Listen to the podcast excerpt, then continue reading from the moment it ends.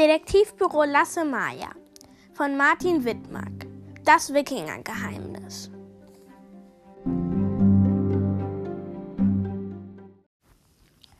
Die Geschichten spielen in einer kleinen schwedischen Stadt namens Valleby, in der fast jeder jeden kennt und wo mitten im Ort die Kirche steht. Die Hauptpersonen Lasse und Maya gehen in die gleiche Klasse und betreiben gemeinsam ein Detektivbüro. Erstes Kapitel. Eine Zimtschnecke kann niemals schaden. Es ist ein Montag Ende Oktober. Die Sonne scheint und für einen Herbsttag ist es ungewöhnlich warm. Lasse und Maya haben schulfrei. Sie genießen ihre Herbstferien. Sieh dir das mal an, Maya, sagt Lasse. Maya stellt sich neben Lasse, der vor dem Aushang der Bibliothek steht. Archäologin, murmelt Maya. Spannende Arbeit, sagt Lasse. Fast so spannend wie die eines Detektivs. In der Erde nach alten Schätzen graben, sagt Maya verträumt. Sollten wir aus irgendwelchen Gründen mal unser Detektivbüro schließen müssen, werden wir Archäologen, flaxt Lasse. Lasse Mayas archäologische Ausgrabungen, sagt Maya feierlich, heben jeden verborgenen Schatz, spinnt Lasse den Gedanken weiter. Komm, fahren wir zur Ausgrabung, sagt Maya. Hast du das gesehen? fragt Lasse und zeigt lachend auf einen anderen Zettel an der Anschlagtafel. Der Pastor hat seine Gummistiefel verloren, stellt Maya fest. Größe 35? sagt Lasse skeptisch. Ganz schön klein für einen Erwachsenen, oder? Maya zuckt mit den Schultern. Sie gehen weiter. Als sie den Marktplatz überqueren, fliegt plötzlich die Eingangstür des Stadthotels auf. Kurz darauf stürmt Rune Andersson aufgebracht nach draußen. Er ist so außer sich, dass die Spucketropfen fliegen, während er laut schreit. Ich kündige! Suchen Sie sich einen anderen Rezeptionisten für Ihr Hotel. Genug ist genug! Lasse und Maya sehen sich verwundert an. Was ist da passiert? flüstert Lasse Maya zu. Maya zuckt ratlos mit den Schultern. Im nächsten Augenblick kommt der Hoteldirektor auf den Treppenabsatz gelaufen. Mit ausgestreckten Armen ruft er Rune hinterher. Rune, ich bitte Sie, das dürfen Sie nicht so ernst nehmen. Ich habe doch nur einen kleinen Scherz gemacht. Über manche Dinge scherzt man nicht, ruft Rune über die Schulter zurück und läuft mit wütenden Schritten über den Marktplatz. Ronny Haselwood, der Hotelbesitzer, stößt einen tiefen Seufzer aus. Was ist denn passiert? fragt Lasse. Ich habe doch nur einen kleinen Spaß gemacht, antwortet Ronny kleinlaut. Worüber? fragt Maya. Über eine Briefmarke, sagt Ronny. Das war dumm von mir. Und weswegen ist Rune so wütend? Ronny nickt und seufzt noch einmal. Ich habe ihn aufgezogen und darauf hingewiesen, dass die älteste Briefmarke der Welt aus meiner Heimat England kommt. Was ist das für eine Briefmarke, will Maya wissen. One Penny Black heißt sie, von 1840, antwortet Ronny. Und das hat Rune so aufgeregt, dass er kündigt? fragt Lasse. Ronny nickt mit finsterem Blick. Das war wirklich dumm von mir. Ich weiß doch, wie empfindlich er ist. Lasse und Maya schütteln die Köpfe über den schrulligen Rezeptionisten aus dem Stadthotel. Auf der anderen Seite des Marktplatzes sehen Lasse und Maya durch die Fensterfront Sarah in ihrem Café und winken ihr zu. Sie hebt die Hand und winkt zurück. Lust auf eine süße Pause? fragt Lasse mit einem Blick auf Maya. Ich dachte, wir wollten zum Ausgrabungsplatz, erinnert Maya ihn. Schon vergessen?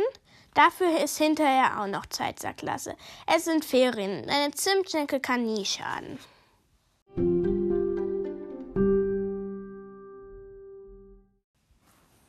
Zweites Kapitel. Neunmalwisserin. Als ein Dieb das Café mehrfach ausgeraubte, konnten Lasse und Maya den kniffligen Fall lösen. Seitdem müssen sie bei Sarah und Dino nichts mehr bezahlen. Hallo, ihr beiden Helden, begrüßt Sarah sie. Das Übliche? Lasse und Maya erwidern die Begrüßung und nicken. Dann setzen sie sich an einen Tisch neben Mohammed Karat und Barbro Palm. Ich bin es so leid, schimpft Barbro vor sich hin. Das Kulturleben in Wallebü ist ja sowas von langweilig und schöne Geschäfte gibt es auch keine, stellte Mohammed fest. Ich will nach Venedig reisen, für die Inspiration, sagt Barbro mit einem verträumten Blick aus dem Fenster. Das können wir uns im Moment nicht leisten, erwidert Mohammed. Seit diese verflixte Ausgrabung läuft, ist die Straße gesperrt. Dadurch kommt niemand mehr an einem Laden vorbei. Sarah stellt ein Tablett mit zwei Gläsern Saft und himmlisch duftenden Zimtschnecken vor Lass und Meier ab. Die beiden beißen gierig in das Hefeteilchen. Sarah und Dino backen mit Abstand die besten Zimtschnecken der Welt, verkündet Lasse mit vollem Mund. Maya legt einen Finger an die Lippen, um Lasse zu signalisieren, dass sie Barbros und Mohammeds Gespräch belauschen möchte. Ich muss dringend die Sammlungen im Museum austauschen, sonst werde ich noch verrückt, stöhnt Barbro. Immer die gleichen Gemälde, Vasen und Statuen. Das ist doch so öde. Ich brauche was Neues. Wenn diese Archäologen nicht endlich mit der Buddelei aufhört, muss ich meinen Laden nicht dicht machen, sagt Mohammed. Barbro sieht ihren Mann mit entsetzt aufgerissenen Augen an. Den Laden dicht machen? ruft sie empört. Bist du verrückt geworden? Mohammed sieht seine Frau unter den bunschigen Augenbrauen hervor an. Barbro brummt er. Es wäre reizend, wenn du deine schlechte Laune woanders auslassen könntest. Der Stuhl kippte um, als Barbro Palm wütend aufspringt und aus dem Café Panini und Bernhard rauscht. Mohammed schaut aus dem Fenster und seufzt schwer. Dann steht er ebenfalls auf und winkt Sarah zum Abschied zu. Das hört sie aber nicht so gut an, sagt Maya, als die Tür sich hinter Mohammed schließt. Mohammed kann einem echt leid tun, wenn wegen der Sperrung in der Kirchenstraße und der ausbleibenden Kunden, sagt Sarah. Barbro ist aber auch eine richtige Neunmalwisserin, sagt Lasse. Was soll das denn sein? fragt Maya lachend und trinkt einen Schluck Saft. Eine Neunmal. Na, eine, die immer alles besser weiß, erklärt Lasse. Eine richtige Neunmalwisserin eben. Das sagt man so. Ach, du meinst bestimmt eine neunmal kluge Besserwisserin, sagt Sarah. Eine Neunmalwisserin gibt es nicht. Du bist mindestens genauso eine neunmal, wie auch immer, sagt Klasse zu Sarah. Neunmal kluge Besserwisserin. Wiederholt Sarah und schenkt Maya lächelnd Saft ein. Maya kann sich das Lachen nicht verkneifen. Glaubt ihr, dass sie was finden? fragt sie. Bei der Ausgrabung meinst du, hakt Lasse nach. Maya nickt und schiebt den das letzte Stück Zimtschnecke in ihrem Mund. Die graben jetzt schon zwei Wochen dort rum, ohne auf irgendwas gestoßen zu sein, sagt Sarah. Und warum machen sie dann weiter? Wie Lasse wissen. So sind die Vorschriften, erklärt Sarah. Die Kirche soll neue Leitungen und Abwasserrohre bekommen und dazu muss der ganze Bereich drumherum erst einmal gründlich untersucht werden. Und wie lange wollen die noch weitermachen? fragt Lasse. Wenn sie heute nichts finden, wird die Grube wieder zugeschüttet, habe ich gehört, sagt Sarah.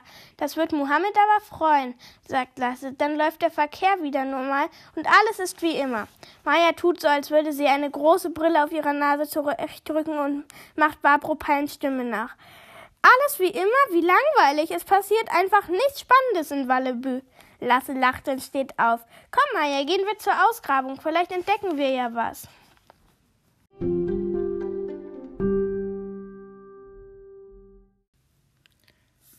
Sophia Winge und Waldorf Eriksson. Vor der Kirche hat sich eine große Traube Schaulustiger um die Ausgrabungsstelle versammelt. Alle Bewohner von Wallerbü scheinen dort zu sein. Rune läuft immer noch wie aufgezogen hin und her, aber man sieht ihm an, dass seine Neugier größer ist als die Wut. Auf dem Bürgersteig stapeln sich die ausgehobenen Pflastersteine. Daneben liegt ein abmontierter Absperrzaun. Lasse und Maya entdecken den Polizeiinspektor und gesellen sich zu ihm. Wurde schon etwas gefunden? fragt Lasse. Der Polizeiinspektor schüttelt den Kopf. Auf dem Grund der Grube kniet eine Frau auf allen Vieren und buddelt mit einem kleinen Spaten der roten, schwarzen Erde. Sie trägt einen blauen Arbeitsoverall und große Stiefel. Das ist Sophia Winge, erklärt der Polizeiinspektor. Die Archäologin? fragt Maya. Der Polizeiinspektor nickt. Auf einem Stein in der Grube hockt ein junger Mann mit einem Sieb in den Händchen. Und wie ist der Mann auf dem Stein? fragt Lasse. Das ist Sophia Winges Assistent, Waldorf Eriksson. Er siebt die Erde aus, die Sophia in das Sieb schaufelt und passt auf, dass sie nichts übersehen. Was könnte das sein? Kleine Perlen oder Münzen zum Beispiel. Was weiß ich. Ich bin nur ein einfacher Polizist. Der Polizeiinspektor strubbelt Lasse Meier grinsend durch die Haare. Am Rand der Menschenmenge drängelt Mohammed sich zu einem Laden durch. Er sieht sehr genervt aus. Barbro Palm taucht ebenfalls auf. Sie stellt sich auf die andere Seite des Polizeiinspektors. Wenn die Archäologen etwas richtig Altes finden, könnte es sich in meinem Museum ausstellen. Ein Schwert aus der Wikingerzeit oder eine Schatzkiste voller Silbermünzen. Abwarten und Tee trinken, antwortet der Polizeiinspektor. Bis jetzt sind die Aussichten eher trübe. Heute ist die letzte Chance. Wenn Sie im Laufe des Tages nichts finden, wird die Grube zugeschüttet, sagt Maya. Das hat Sarah erzählt. Barbara stößt einen tiefen Seufzer aus. Lass und Maya denken an ihr Klagen im Café, dass in Walleby nie etwas Spannendes passieren würde. Plötzlich ist ein leises metallisches Quietschen zu hören. Maya dreht den Kopf in die Richtung, aus der das Geräusch kommt. Die Kirchentür wird von innen aufgeschoben. Maya stupst Lasse in die Seite. Guck mal, sagt sie. Lasse dreht ebenfalls den Kopf. Der Pastor steckt den Kopf durch den Türspalt und schaut sich um. Als er Lasse und Maya entdeckt, fängt er an zu strahlen. Psst, flüstert er. Maya sieht ihn fragend an. Psst, zischt der Pastor noch einmal und winkt Lasse und Maya zu sich. Die beiden Freunde kehren der Grube den Rücken zu und gehen zum Pastor. Ich habe einen Auftrag für euch, flüstert der Pastor ihnen zu.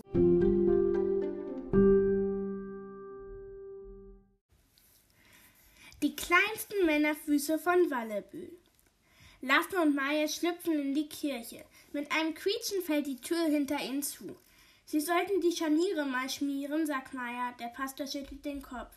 Wieso nicht? fragt Lasse. Dann quietschen sie nicht mehr. Das ist die beste Einbruchsicherung der Welt, erklärt der Pastor. So kann sich niemand still und heimlich in meine Kirche schleichen.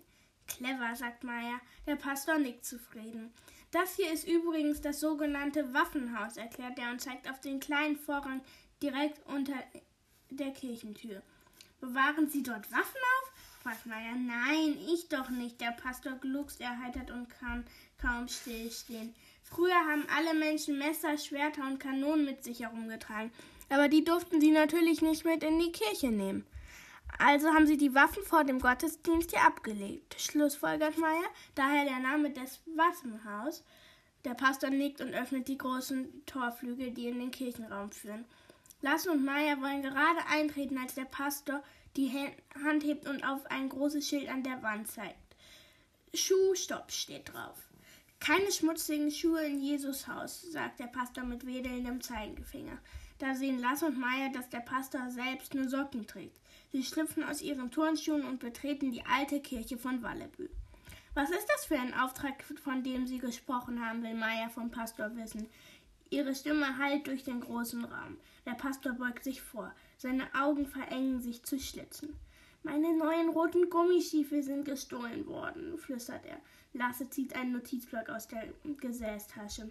Können Sie das genauer beschreiben, bitte? Ja? Die Diebe? Nein, stöhnt Lasse, die Stiefel natürlich. Neu und rot, antwortet der Pastor. Das sagten Sie schon. Und sonst, welche Marke? Größe 35, antwortet der Pastor stolz. Lass und Meier fällt der Zettel an der Anschlagtafel ein. 35, wiederholt Meier lachend. Die kleinsten Männerfüße Wallebüs, antwortet der Pastor zufrieden. Das behaupten sie jedenfalls im Schulladen. Und die Marke? hakt Lasse nach. Die Stiefel heißen Ruba, sagt der Pastor. Und sie sind nagelneu. Ich hatte sie noch nicht einmal aus dem Karton genommen und er stand gestern während des Gottesdienstes im Waffenhaus. Maya fasst zusammen. Gestern war Sonntag, da haben sie ihren Gottesdienst in der Kirche gehalten, währenddessen standen ihre und die Schuhe, Stiefel der Besucher im Waffenhaus, der Pastor nickt. Und nach meiner Predigt über Gott und Jesus und die Vöglein auf der Wiese waren sie weg. Könnte jemand von draußen hereingeschlichen sein und sie gestohlen haben? fragt Lasse. Der Pastor schüttelt entschieden den Kopf. Das hätte ich gehört. Klar, die quietschende Tür. Waren gestern viele Besucher in der Kirche, will Maya wissen. Ja, antwortet der Pastor. Wie viele? Drei. Lasse sieht Maya grinsend an. Wer waren die drei? fragt Maya. Lasst mich überlegen, sagt der Pastor und versucht sich zu erinnern. Lasse steht mit seinem Notizblock und Stift bereit. Da waren Barbro, Mohammed und. Und? fragt Lasse mit erhobenem Stift. Ach ja, der furchtbare Rune natürlich sagt der Pastor glücklich, sich endlich auch an den dritten Besucher erinnert zu haben. Der furchtbare Rune, wiederholte Maya. Wieso sagen Sie das? Weil er weder an Gott noch an Jesus glaubt oder an die Vöglein an der Wiese, sagt der Pastor. Woher wissen Sie das? fragt Klasse. Weil er während der gesamten Gottesdienstes nur schmollt, erwidert der Pastor. Jeden Sonntag. Der Pastor zeigt auf die Bank direkt unter der Kanzel. Das ist sein Stammplatz, sagt er. Und deshalb glaubt er nicht an Gott? fragt Maya, weil er dort sitzt und schmollt. Der Pastor nickt und erklärt, dass Menschen, die an Gott glauben, fröhlich sind und lachen. Maya wirft Lasse heimlich einen Blick zu und verdreht die Augen. Lasse räuspert sich. Dann haben entweder Barbro, Mohammed oder Rune ihre neuen roten Gummistiefel gestohlen, sagt Lasse und schaut auf seine Notizen. Größe 35 von der Magerobe. Der Pastor nickt und sagt, dass es bestimmt Rune war. In dem Augenblick ertönt draußen ein Jubelschrei. Lasse und Maya sehen sich mit einem großen Augen an. Komm, ruft Maya und öffnet die Flügel zum.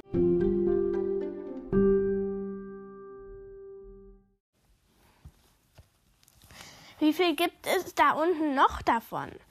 Lasse und Maya schlüpfen in ihre Schuhe und laufen zur Eingangstür. Draußen ist lauter Jubel zu hören. Au, sagt Maya plötzlich und fasst sich mit schwer verzerrtem Gesicht an den rechten Fuß. Lasse bleibt stehen und sieht sie fragend an. Oh je, ich hab einen deiner Schuhe erwischt. Lasse schaut verdutzt auf seine eigenen Füße und sieht, dass er aus Versehen Mayas rechten Schuh angezogen hat. Maya hat größere Füße als Lasse. Der drückt vielleicht, sagt Maya, als sie den Schuh auszieht, um mit Lasse wieder zu tauschen.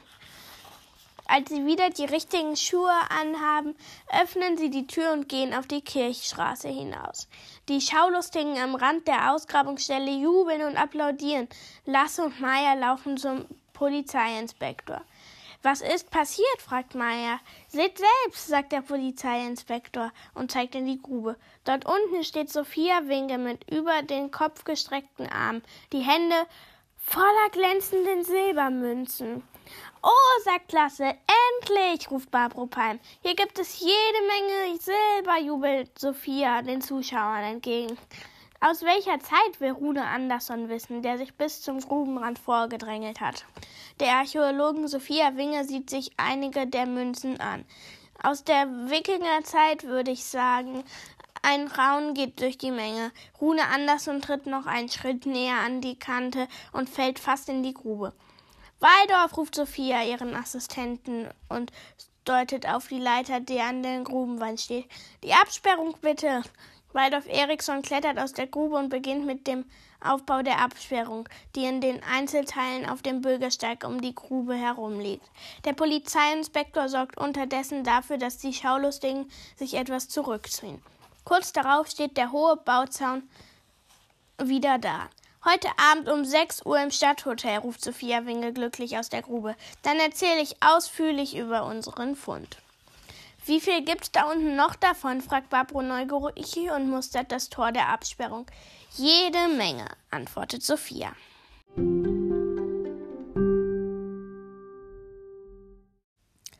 Sechstes Kapitel. Irgendwo da oben ist also 1840 der große Speisesaal im Stadthotel ist zum Bersten voll.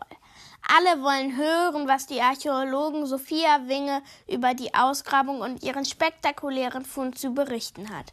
Ronny Haselwood hat alle Tische wegräumen lassen, damit möglichst viele Gäste Platz finden. Sophia und Waldorf sitzen auf einem kleinen Podest. Vor ihnen steht ein Tisch mit einem Haufen Silbermünzen. Bevor der, die Archäologen mit ihrem Vortrag beginnen, springt der Pastor auf die Bühne und streckt die Arme in die Luft. Es wird still im Speisesaal.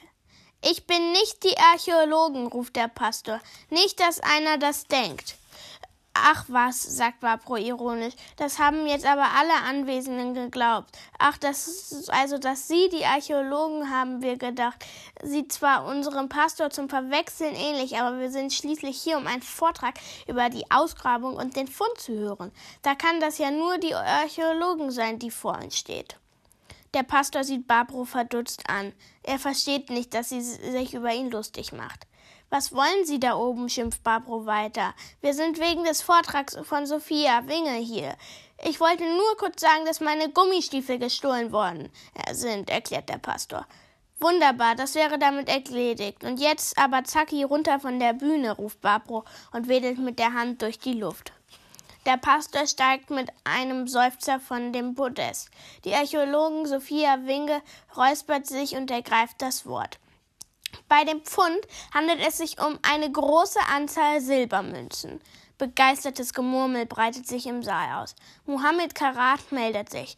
Bedeutet das, dass die Kirchstraße noch länger gesperrt bleibt?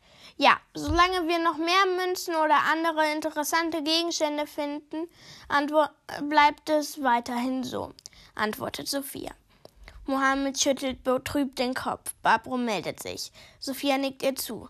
Da der Schatz hier in Wallebü gefunden wurde, sagt Barbro, ist ja wohl zu erwarten, dass er in einem Museum ausgestellt wird, oder? Wenn die Ausgrabung abgeschlossen ist, wird das Silber in der Hauptstadt ge gebracht, erklärt Sophia.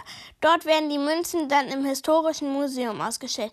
Aber setzt Barbro zu einem Protest an.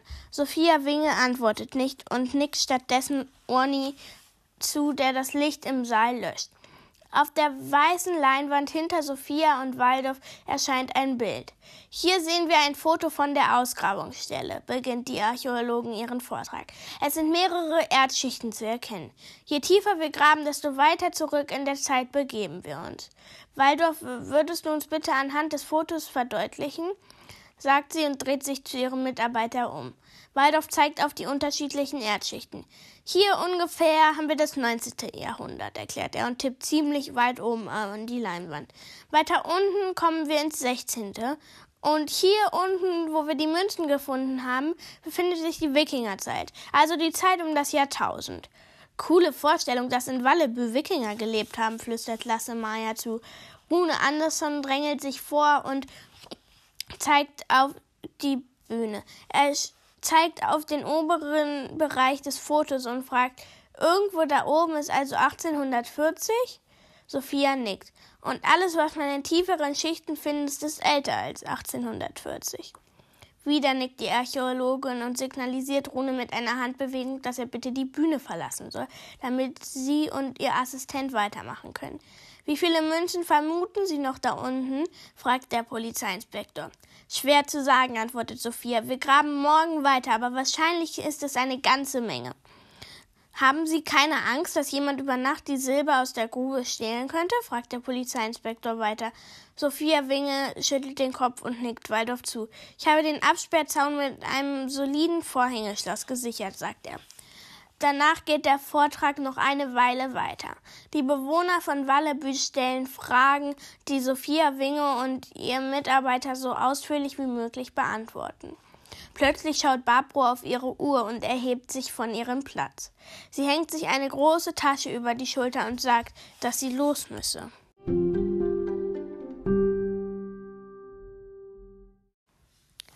Am nächsten Morgen sitzt Lasse auf seinem Rad und tritt in die Pedale. Maya hat ihn angerufen, dass er so schnell wie möglich zur Ausgrabungsstelle kommen soll. Es brennt, hat sie gesagt. Lasse überquert den Marktplatz und bremst am Rad der Grube. Maya ist schon da. Was ist passiert? fragt er atemlos. Jemand hat heute Nacht das Vorhängeschloss geknackt und ist hier eingebrochen. Das gibt's doch nicht. Wurde was gestohlen? Keine Ahnung, der Polizeiinspektor untersucht gerade die Grube. Lasse und Maya schauen hinunter zur Fundstelle und der Polizeiinspektor winkt sie zu sich. Vorsichtig klettern sie die Leiter hinab. Sophia und Waldorf sind auch da. Sie sind am Boden zerstört. Passt auf, wo ihr hintretet, sagt der Polizeiinspektor. Das ist ein Tatort. Lasse und Meier sehen sich um. Die Erde ist mit Fußabdrücken übersät. Fehlt was? fragt Lasse. Was ist das Merkwürdige? antwortet Waldorf. Wir haben alles fotografiert, bevor wir gestern abgeschlossen haben. Es scheint nichts gestohlen worden zu sein. Aber wieso um alles in der Welt bricht dann jemand hier ein, überlegt der Polizeiinspektor. Waldorf und Sophia können sich das auch nicht erklären. Lasse und Maya bewegen sich vorsichtig durch die Grube. Da, ruft Maya und geht in die Hocke. Sie zeigt auf einen Schuhabdruck in der Erde. Der unterscheidet sich von den anderen. Er ist viel kleiner. Lasse zieht sein Vergrößerungsglas aus der Tasche und nimmt den Abdruck genauer unter die Lupe. Aha, sagt er. Sieh dir das an, Maya. Lasse überlegt die Vergrößerungsglas. Ein R und die Zahl 35. Das sind die Gummistiefel des Pastors, flüstert Lasse. Das R steht für Rubber und 35 ist seine Größe. Die kleinsten Männerfüße Wallebüs, flüstert Maya zurück. Das hängt alles zusammen, stellt Lasse leise fest. Was hängt zusammen? fragt der Polizeiinspektor. Maya legt einen Finger an die Lippen und signalisiert so dem Polizeiinspektor, dass er nicht so laut reden soll, damit Sophia und Waldorf sie nicht hören. Lasse nickt in Richtung Leiter und der Polizeiinspektor folgt seinem Wink. Als sie auf der Grube geklettert sind, flüstert der Polizeiinspektor, was habt ihr herausgefunden? Inzwischen haben immer mehr Leute mitbekommen, dass irgendetwas an der Ausgrabungsstelle vorgefallen ist. Viele Bewohner Wallebüs stehen vor dem Zaun und verfolgen neugierig, was da unten vor sich geht. Lasse, Maya und die Polizeiinspektor ziehen sich außer Hörweite zurück. Wir haben drei Verdächtige, flüstert Maya mit einem Blick zu der Menschenmenge an der Grube. Kommt, sagt der Polizeiinspektor und schaut die Kirchenstraße hinunter.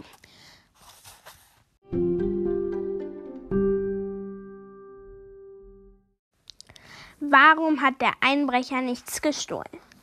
Lasse, Maya und der Polizeiinspektor spazieren zu dem Kiosk gegenüber der Kirche. Der Polizeiinspektor kauft für jeden von ihnen ein Eis. Sie lecken schweigend an ihrem Eis und denken nach. Immer wieder wandern ihre Blicke zu der Ausgrabungsstelle. Dort strömen immer mehr Menschen zusammen. Aber warum hat der Einbrecher nichts gestohlen? fragt der Polizeiinspektor schließlich und kratzt sich im Nacken. Warum macht man sich die Mühe, irgendwo einzubrechen, um dann wieder mit leeren Händen abzuziehen? Das ist wirklich seltsam, sagt Lasse. Der Dieb steht in einer Grube voller Silbermünzen und nimmt keine einzige mit. Maya denkt nach. Vielleicht ist er oder sie überrascht geworden. Vielleicht ist jemand gekommen. Vielleicht jemand, der mit seinem Hund Gassi gegangen ist. Der Einbrecher hat einen Schrecken gekriegt und ist gestürmt.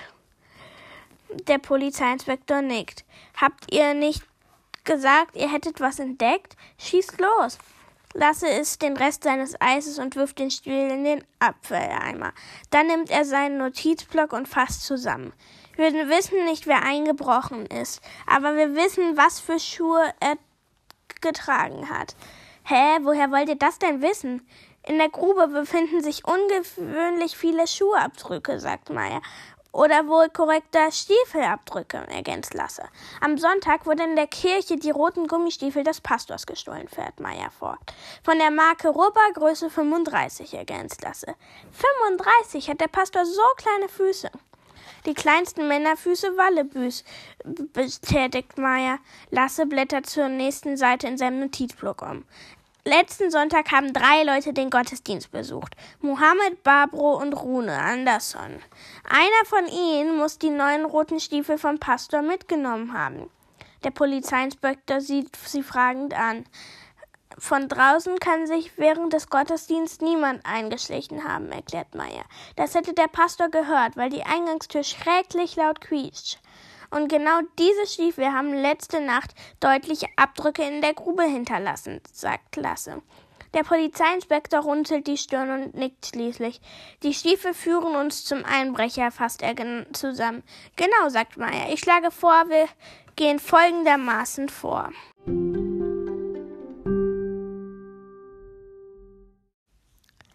Jetzt weiß ich, was passiert ist. Lasse, Maya und der Polizeiinspektor überprüfen, ob ihre Handys aufgeladen sind. Lasse und das vom Polizeiinspektor sind vollgeladen. Ist knapp zur Hälfte. Das muss reichen, sagt Maya. Jetzt ist keine Zeit, das Handy erst noch ans Kabel anzuschließen.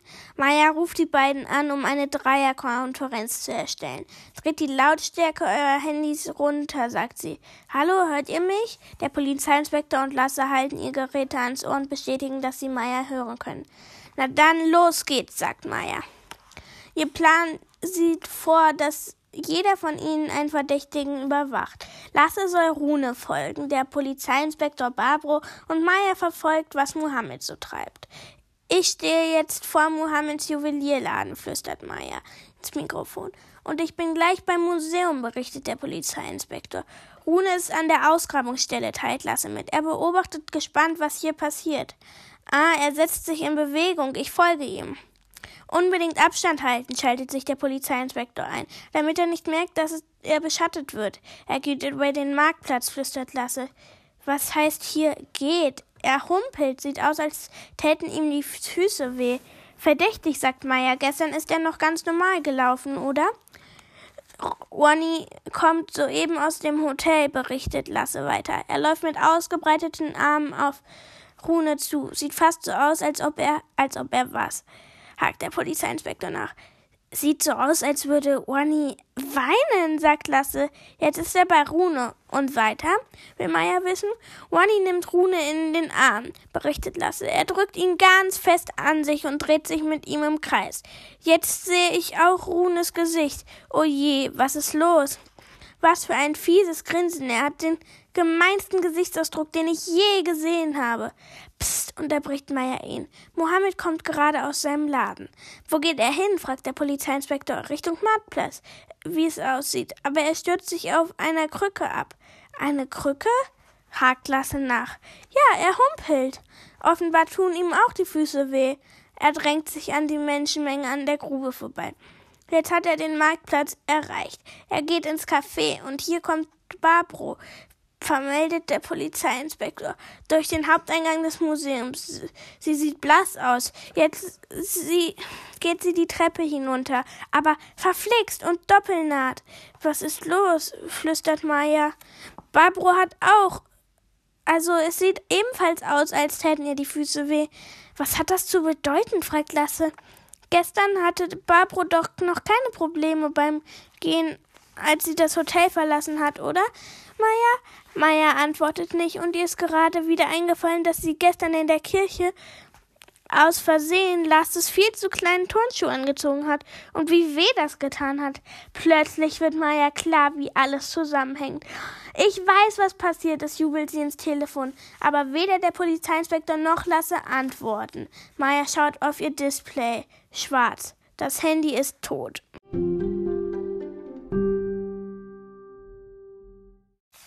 Welche Farbe haben die Gummistiefel vom Pastor? Maya läuft über den Marktplatz zur Lasse, der sich neben der Bibliothek versteckt hat. Plötzlich warst du weg, sagt Lasse und schaut auf sein Telefon. Mein Akku ist leer, erklärt Maya. Sag dem Polizeiinspektor, dass er zur Kirche kommen soll. Lasse gibt dem Polizeiinspektor Bescheid und sie begeben sich zur Kirche. Sie schieben sich durch die Menschenmenge an der Grube und öffnen die quietschende Kirchentür. Im Waffenhaus ziehen Lasse und Maya die Schuhe aus, ehe sie den großen Kirchenraum betreten. Der Pastor kommt ihnen entgegen. Habt ihr meine Stiefel gefunden? fragt er. Fast, antwortet Maya, als sich der Polizeiinspektor die Kirche betritt. Der Pastor klatscht begeistert in die Hände. Was ist passiert? fragt der Polizeiinspektor. Maya berichtet, was ihr eingefallen ist. Derjenige, der heute Nacht in der Grube eingebrochen ist, hat auch die Stiefel vom Pastor geklaut, sagt sie, um uns auf eine falsche Fährte zu locken und den Verdacht auf die falsche Person zu lenken. Derjenige will also so aussehen lassen, als ob der Pastor heute Nacht in die Grube eingebrochen wäre. Fasst der Polizeiinspektor zusammen. Der Pastor sieht Lasse und Maya und den Polizeiinspektor traurig an. Wie gemein, so etwas hätte Jesus niemals getan, einem anderen Menschen die Stiefel stehlen. Stellt euch vor, er hätte Moses die Stiefel weggenommen, die er für sich die Durchschreitung des Rotes Meer bestimmt dringend gebrauchte. Maya berichtet weiter, ohne auf den Pastor einzugehen. Wenn man zu kleine Schuhe oder Stiefel anzieht, dann tun einem die Füße weh. Und Barbro, Mohammed und Rune haben alle drei Fußschmerzen, stellt der Polizeiinspektor fest. Aber aus welchem Grund sollte einer von ihnen in der Ausgrabungsstelle einbrechen? Barbro sucht nach Ausstellungsgegenständen für ihr Museum, sagt Lasse. Mohammeds Geschäft läuft gerade nicht gut, fügt Maya hinzu. Wenn die Straße noch lange gesperrt ist, muss er seinen Laden zumachen. Und in der Grube gibt es offenbar kostbare Schätze. Und was ist mit Rune? Warum sollte er die Stiefel des Pastors klauen und in den Grube einbrechen? Was ist sein Motiv? Lasse und Maya haben darauf keine Antwort und den Pastor überläuft ein kalter Schauer, als er den Namen des schrecklichen Rune hört. Wir, wir wissen, dass Rune stinksauer auf Wonny ist, sagt Lasse nach einer Weile. Wegen einer Briefmarke von 1840. Da fällt Maya wieder ein, dass Rune bei dem Vortrag der Archäologen im Hotel sehr interessiert nach den unterschiedlichen Erdschichten auf dem Foto gefragt hat. Aber warum?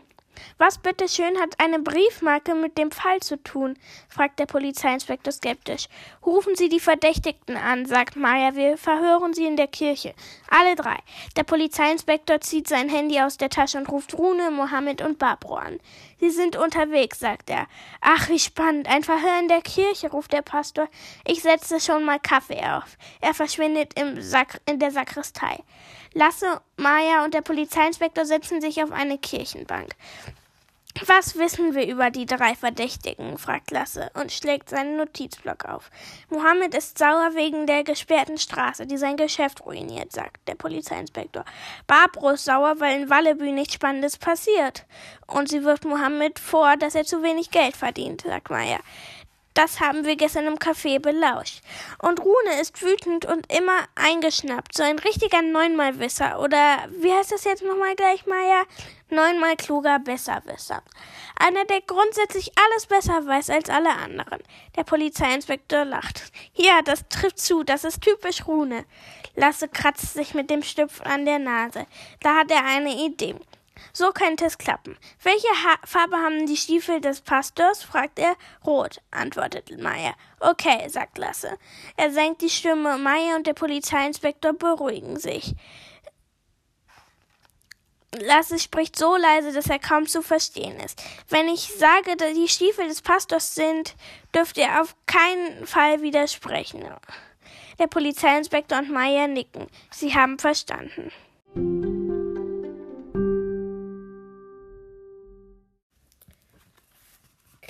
Klasse, flüstert Maya, als die Kirchentür Tür aufgeht.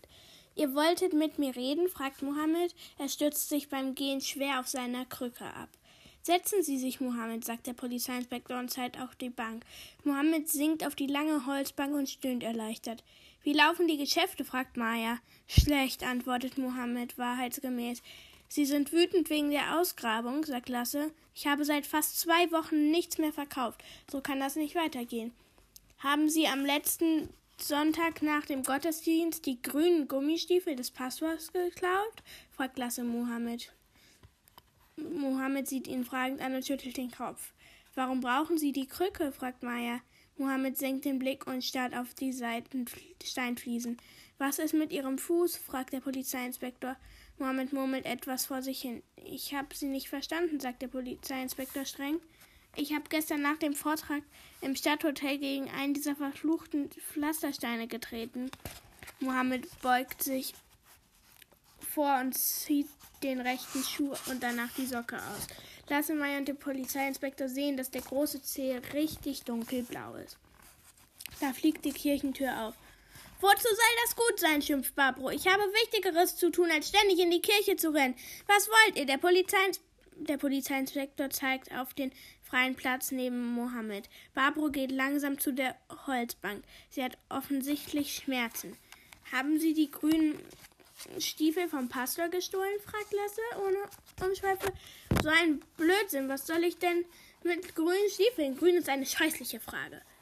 Warum tun Ihnen denn die Füße weh? fragt Maya. Barbro beruhigt sich etwas und sieht ihren Mann vor der Seite an. Wegen etwas, das Mohammed gesagt hat, antwortet Barbro Palm. Er hat etwas gesagt, das jetzt ihre Füße wehtun? fragt der Polizeiinspektor. Unglaublich, in gewisser Weise, antwortet Barbro. Er hat sich gewünscht, dass ich meine Wut an etwas anderem auslasse, an ihm. Lasse und Maya sehen sich an und erinnern sich an Barbros Mohammeds Schreit im Café am Vortag. Also habe ich gestern nach dem Vortag im Stadthotel meine Sporttasche gepackt und bin zu dem Kurs gegangen. Was für ein Kurs? fragt der Polizeiinspektor. Karate, erklärt Barbro Palm. Karate? sagt Mohammed verdutzt. Du machst jetzt Karate, Barbro? Ja, sagt seine Frau und schreit ihn an. Und es hat richtig Spaß gemacht. Wir haben eine ganze Stunde Tritte und Schläge geübt und laut geschrien.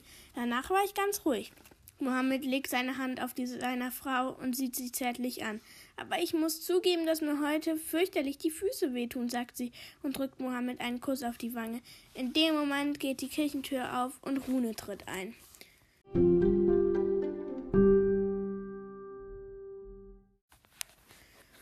Rune humpelt zu der Bank, auf der Barbara und Mohammed sitzen. Und, sagt er gereizt, wozu soll diese Veranstaltung gut sein? Ich habe jede Menge Arbeit im Hotel. Dann haben sie gar nicht gekündigt, fragt Lasse. Wie sie gestern laut schrien, verkündet haben, verdeutlicht Maya. Rune schüttelt den Kopf und sinkt stöhnend neben Barbro Palm auf die Bank.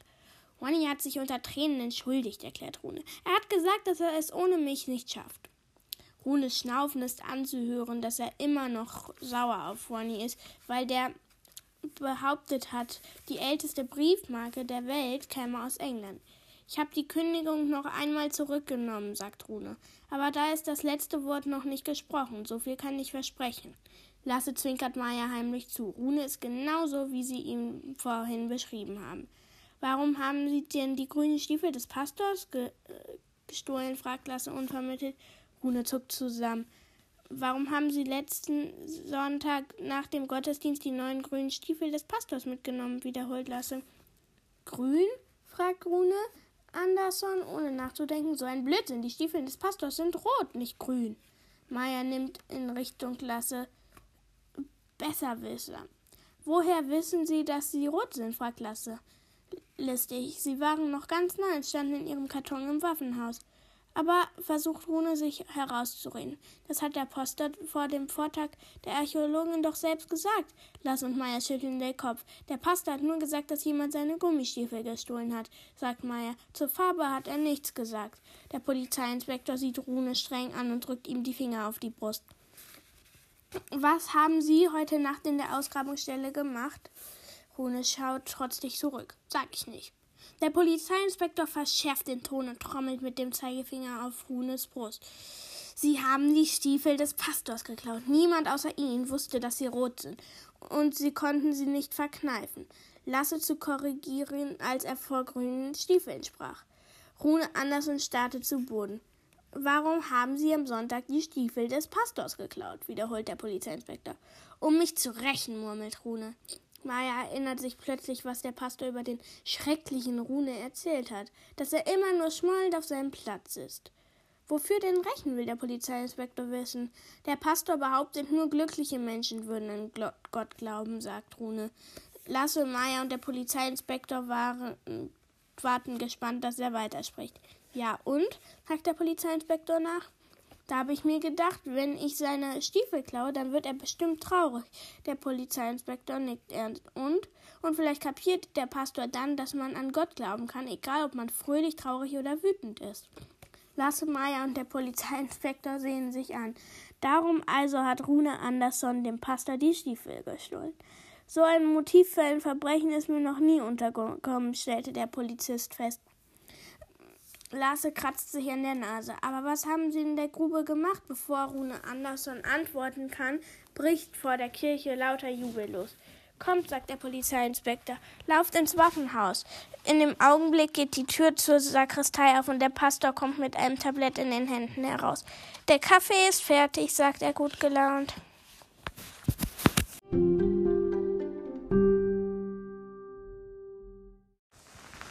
merkwürdiger Fund. Machen Sie Platz, ruft der Polizeiinspektor und zwängt sich zu dem Absperrzaun an der Ausgrabungsstätte durch. Lasse, Meier und der Polizeiinspektor schauen runter zu Sophia, Winge und Waldorf. Neben denen steht ein Karton voller Silbermünzen.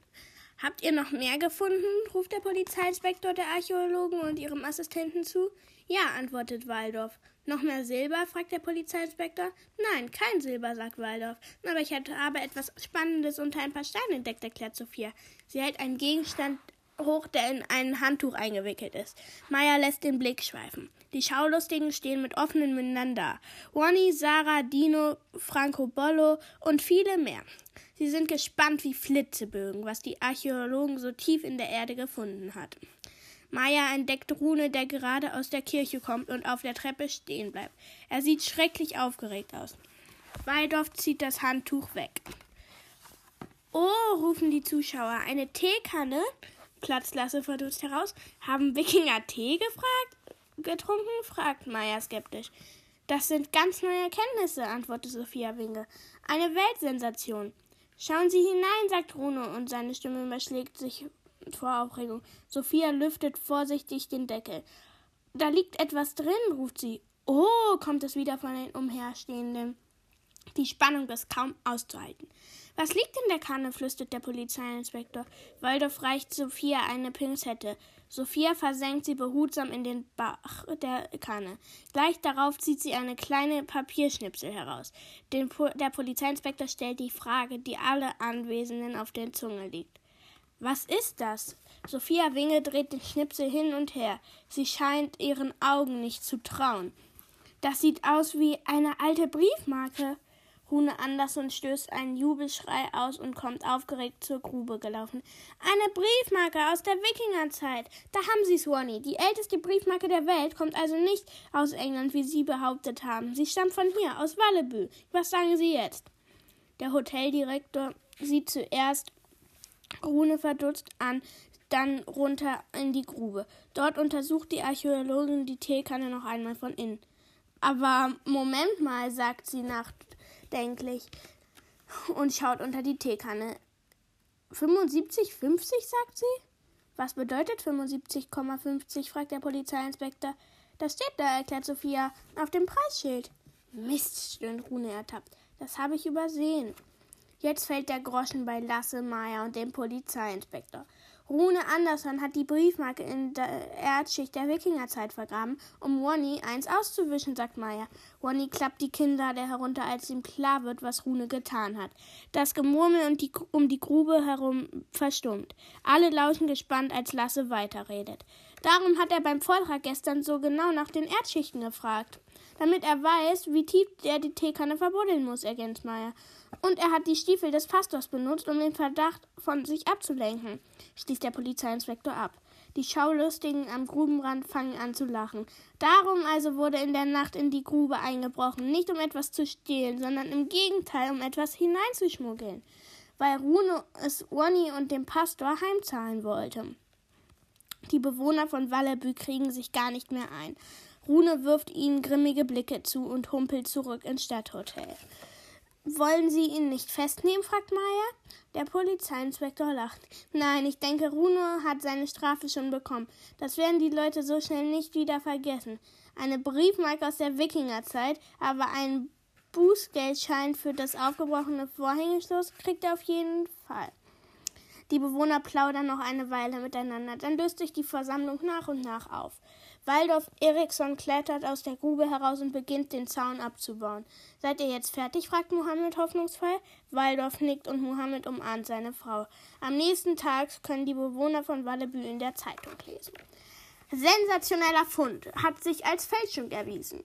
Zwei Wochen lang haben die Archäologin Sophia Winge und ihr Assistent Waldorf Eriksson in der Grube in der Kirchstraße gegraben und eine große Menge Silbermünzen aus der Wikingerzeit gefunden.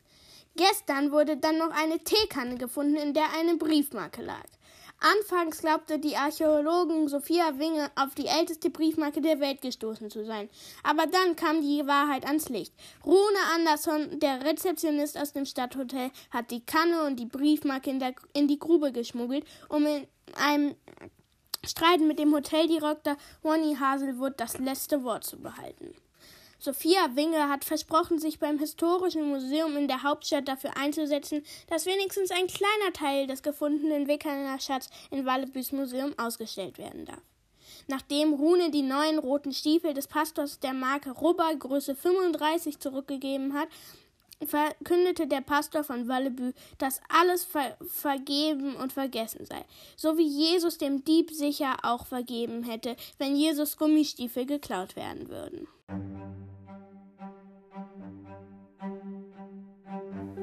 Das war Detektivbüro Lasse Meier, das Wikingergeheimnis. Ein Buch von Martin Wittmann.